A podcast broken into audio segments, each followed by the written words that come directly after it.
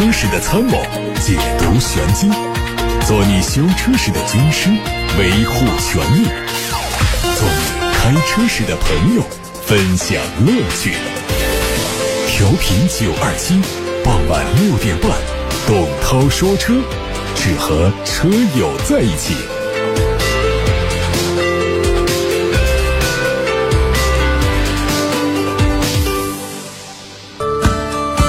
欢迎各位准时听董涛说车节目直播过程当中，大家可以把选车用车的问题发到直播间，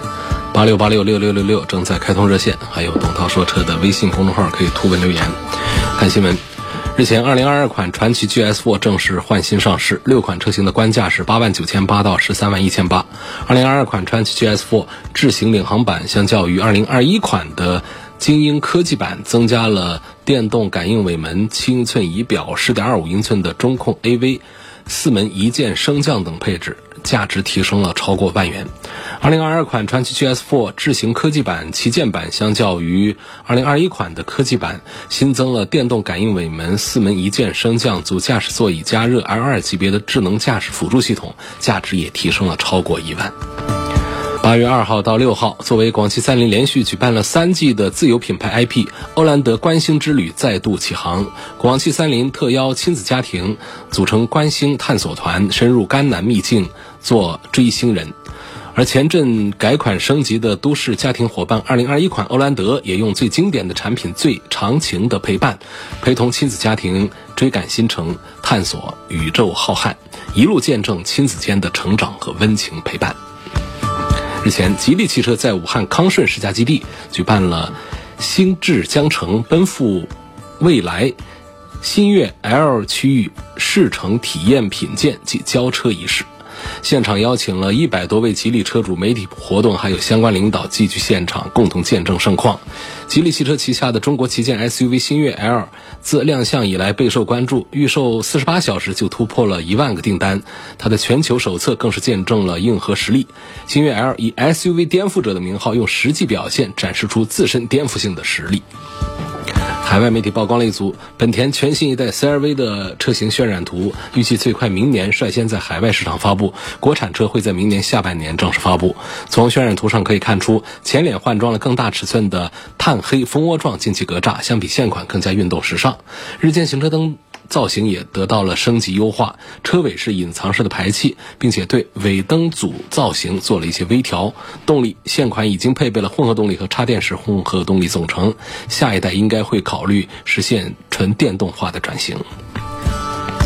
宝马全新七系的路试照片再次曝光，外媒说全新七系计划在今年九月份的慕尼黑车展上亮相它的概念车，量产版有望在今年底或者是明年初发布。此前有国内媒体曾经在北京顺义宝马研发中心附近拍到了路试车，意味着宝马已经开始进行国内方面的适配调整，全新七系有望全球同步发布。基于路虎全新 MLA 平台打造的全新一代揽胜，最快在年底或者是明年初亮相。具体动力配置上会提供 3.0T 发动机和电动机组成的轻混版本，插混版预计同样用 3.0T 发动机，但是会配更大容量的电池。海外媒体说，凯迪拉克全新 SUV 会在美国东部时间九月十八号开始接受预定，约合人民币是三十八万一，会在明年一季度正式投产，上半年开始交付。它的定位是纯电跨界 SUV，用的是后驱单电机，最大续航四百八十三公里。在推出领克、极客等品牌之后，吉利品牌把旗下的 CMA 架构打造的车型命名为“中国星高端系列”。目前拥有三款车型，包括星瑞、星越和星越 L。和领克、魏等高端子品牌不同的是，中国星属于吉利旗下的高端车型系列，和长安旗下的 UNI 系列定位相似。网上还有一组蔚来 ET7 的路试照片，这个车最早在年初就已经上市，它的售价是四十四万八到五十二万六，今年五月就迎来了样车下线，最快在明年一季度开始陆续交付。外观虽然说有高度伪装，但是也能看出细长的大灯以及头顶的激光雷达，贯穿式的尾灯点亮之后的质感也是相当不错。北京现代官方发布了旗下的第一款 MPV，叫酷斯图的车型官图。它的前脸是和全新途胜 L 相似的风格，有大尺寸的格栅、列阵式的中网，还有全新造型的 LED 灯组。两侧的雾灯区域采用了凹陷的设计，辨识度非常的充足。长安汽车计划和华为、宁德时代展开合作，基于全新的 EPA Two 平台打造高端品牌的纯电动车。第一款作品的代号叫 E 幺幺，会在今年的四季度发布。长安汽车此前曾经用 E 幺幺套壳的 CS 九五做测试，内部数据显示，它的车长、车宽和轴距都跟未来的 ES 六比较接近。不过它的车身高度就只有一米五九五，可以预见这个车会采用溜背的造型，并且底盘很低，是一款偏向运动的产品。二零二二款的吉普大智慧观的相关信息也出现了，会在本月底正式亮相。外观整体延续现款，换装了全新款的熏黑的轮毂，尾灯也做了一些调整，整体的造型就更加的立体。另外呢，它还会对智能车联。做一些升级，动力总成估计和现款应该是保持一致。外媒说，英菲尼迪的 Q 六零会在二零二三年左右停产，虽然目前还没有相关报道来解释停产原因，不过从销量来看，这样的结果是不出意料的。二零二零年，英菲尼迪总共交付了两千七百多台 Q 六零，相比二零一九年是下滑了百分之四十四点六。各位刚才听到的是汽车资讯，来自微信公众号后台有位朋友说，想听你讲一讲即将上市的东风雪铁龙的凡尔赛 C5X 竞争力的看法。这位网友留言说，我个人觉得这款车的设计属于小众市场，不看好它成为冬雪的销量担当。如果它的定价在十三到十六万，主打十五万的话呢，可能会有四位数的销量。想听一听涛哥的看法。我不是法粉，就是法系车的粉丝，但是总觉得法系车找不到自己的定位，挺可惜。非常中肯的一番留言啊！我们聊一聊这个车。这车呢，我从凡尔赛设计研发之初到现在，八月九号就会开启预售。我也看过了车，试过了车，但是我在节目当中说的不太多，因为确实在价格没出来的时候。我能怎么说呢？就是你要开它的话，一贯的法系车的那种稳健的底盘的风格，这个是不用说的，不用多描述。接触过法系车的会心一笑，都可以明白它的底盘是非常棒的。如果没有开过的话呢，就说也没有用，他体会不到。那么在外观内饰方面，大家通过官网啊，通过很多的平台是可以找到凡尔赛的一些影像资料，设计的是非常漂亮的。在这个价位里面是很难找到对手，没有哪个厂家敢冒着风险说，我设计一个既像轿车又像 SUV 又像旅行车这样一个轿跑的这种跨界的这么一个产品，很少有这样的一些设计的。一般要么就做一个 SUV，要么就做一个轿车。但是凡尔赛它做了这么一个呃跨界的一个产品。而且呢，它不是做到二十几万的那种中高端的这种价位。虽然说它从配置到用料做工绝对是二十几万到三十万车的水平，但是它这一次的价格还没有发布，估计会在二十万元的下方。这样一来的话呢，就把性价比啊，就把这个市场这个蛋糕啊，就只是分到自家一块来了，没有其他的竞品来跟它来做对比了。虽然说跨界产品是一个小众的市场，但这款车它所占有的这个定位应该会有很多的受众，所以也不见得就一定是一个四位数的销量啊，不见得。嗯，这个车呢，最近一段时间会拿到一个长测的车，拿到之后再跟大家详细的分析凡尔赛 CX 五这款东风雪铁龙这几年没出这么轰动的作品了啊。再来跟大家分析一下这款车到底怎么样。有位网友问主持人呐，这新款的奔驰 GLC 它是偏向商务稳重的呢，还是偏向年轻时尚的呢？这个我觉得还是偏向年轻时尚的。奔驰家的车偏商务稳重的，就还得是 S、GLS 这样的大车。事实上，就算是 S 和 GLS 呢。他们的用户群体已经越来越年轻，所以厂家也已经做的越来越年轻。尤其像 S，过去的 S 总是让人联想到五十多岁的人来做它，但现在呢，已经有越来越多的车主们三十多岁、四十多岁在开着它，所以厂家注意到了这个年轻群体的上升，或者说原有的奔驰车主的一个年龄的下沉。于是呢，从造型、从外观到内饰上，已经是越来越年轻时尚。相对讲，像这个大的这个 SUV，奔驰的 GLS，它的商务味儿还要再重一些。那么再往下看，E 级和 C 级就更加的年轻时尚。那么到了 GLC 这么一个中型的城市 SUV，它一定是主打年轻时尚为主题的。来到八六八六六六六六平台，看到田先生的留言：二零二一年五月二十六号买的汉兰达，出厂时间是五月十九号。这辆车我用的比较少，到现在只开了一千四百公里，在车启动、倒车或者前进的时候，如果方向盘打得急，底盘就会有异响，声音是那种哒哒哒的金属声，听起来比较清脆。异响出现过四次，我昨天联系 4S 店，他们建议我去检查。他说：“我想问一下，这可能是什么原因引起的？是汉兰达的设计缺陷吗？没有，汉兰达没有这个设计缺陷啊。而且从这个描述看呢，我不大清楚是方向盘打到底之后的声音，那就是正常的。就方向盘转到转不动的时候，你车还在移动。”那这是有这样的声音，那是正常的。但如果在打方向的过程当中，只是因为打的急一点，底盘就出现这样的哒哒哒的金属异响。那就是不正常的，具体情况还是要到店去看一下底盘检查。我们常说的打方向的异响的一些问题，我觉得在这个新车上应该不大会出现。什么油老了呀、衬套啊，什么什么老化，你一千多公里的新车，今年五月份才买，不应该出现这样的情况的啊！有问题要及时检查。另外还要提醒一下，就是什么呢？在转向问题上，不管它是设计缺陷还是单一的故障问题。提醒大家，根据我们汽车三包法规，有四大问题出现问题，在六十天或三千公里之内出现问题，我们是可以免费的退换车的。其中就包括了转向系统的问题。那么你算一下时间，五月二十六号买，六十天应该是到七月二十六号，这刚过去几天。现在已经过了这个免费退换车的时间，但是如果你在七月二十六号之前，啊，这个具体时间呢，因为涉及到月份的大小，很可能是七月二十五号之前，你到店检修过这个问题，那么仍然现在还是有效的。如果说买车之后从来没去过，这个六十天三千公里的这个免费退换的一个时限就过了。只有四大问题：刹车问题、转向问题、车身开裂和燃油泄漏。这几大问题在六十天或者是三千公里之内出现，是不用修车的，直接的退换车。这是汽车三包法规赋予我们消费者的一项权利保证。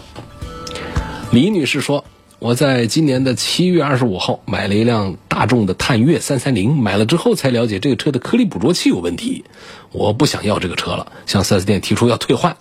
从七月三十号起。”多次跟对方协商，对方都不同意。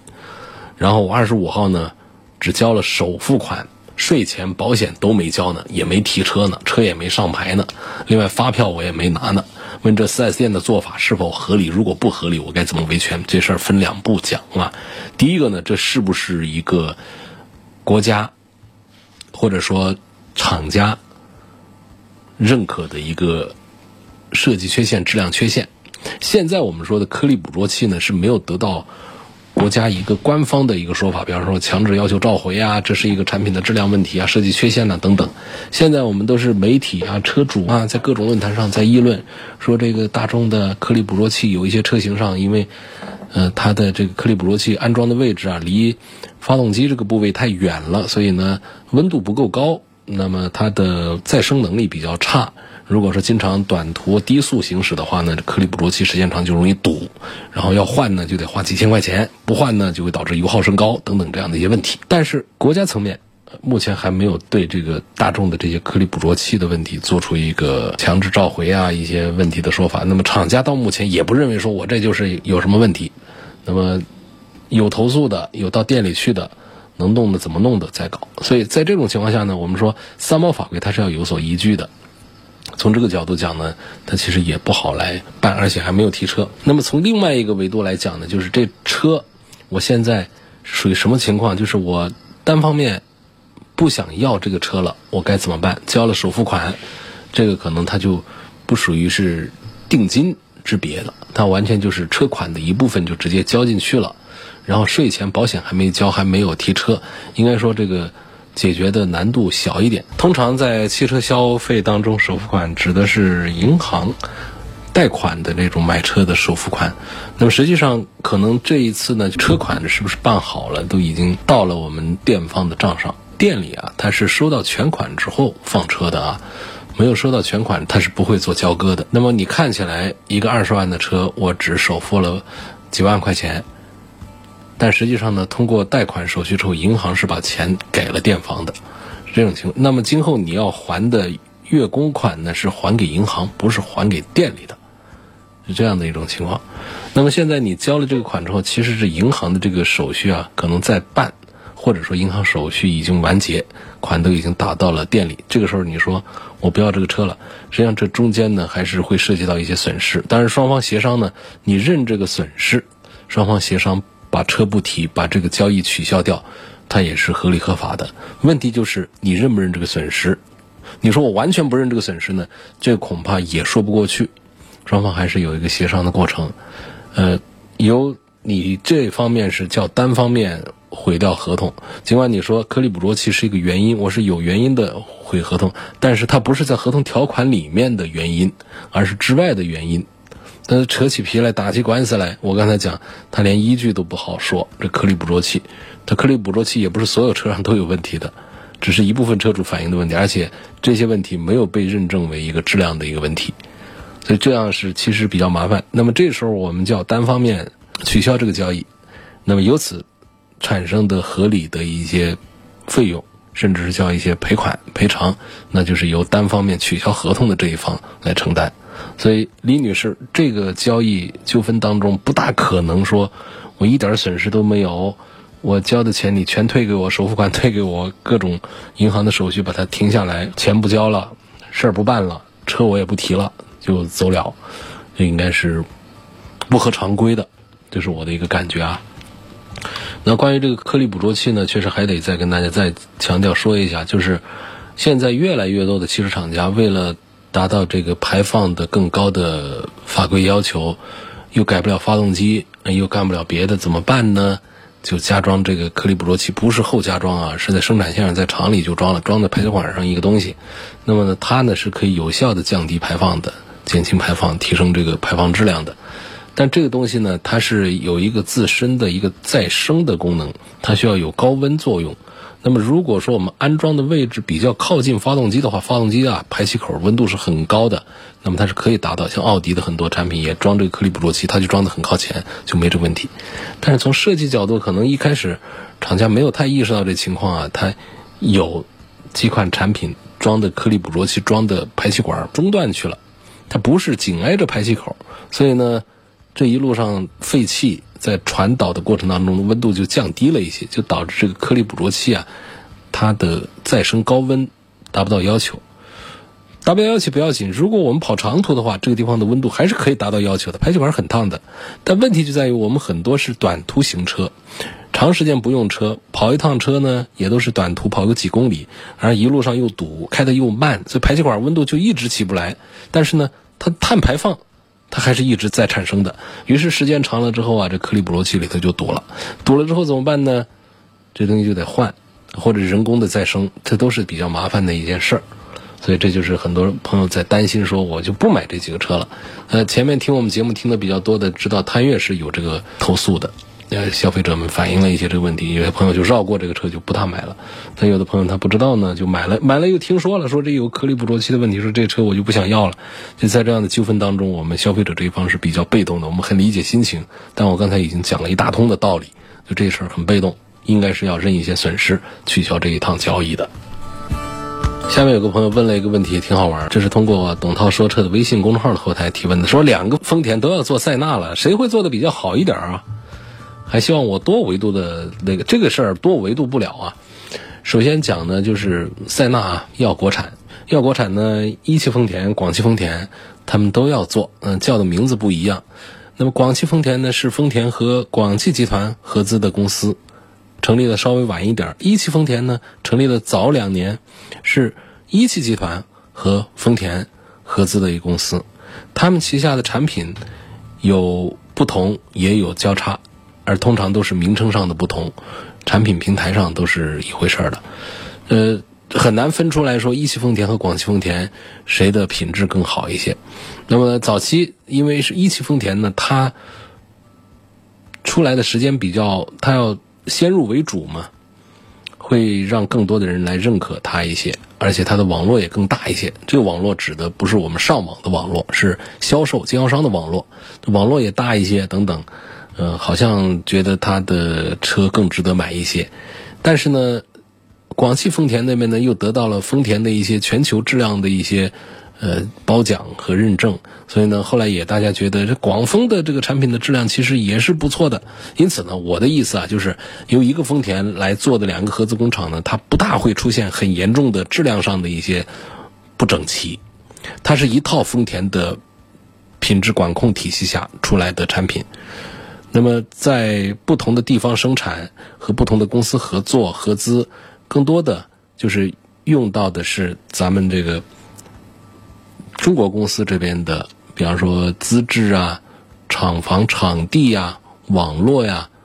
一些东西。从技术这个角度，从大量的一些品质控制的工艺和管理这个角度的话呢，还是以这个丰田方面为准的。所以呢，从产品质量方面来担心说广丰和一丰谁家会比谁家好，我认为没有太大的意义。好，今天我们就说到这儿了，感谢各位收听和参与晚上六点半到七点半钟直播的董涛说车。错过收听的，欢迎通过董涛说车的全媒体平台收听往期节目的重播音频。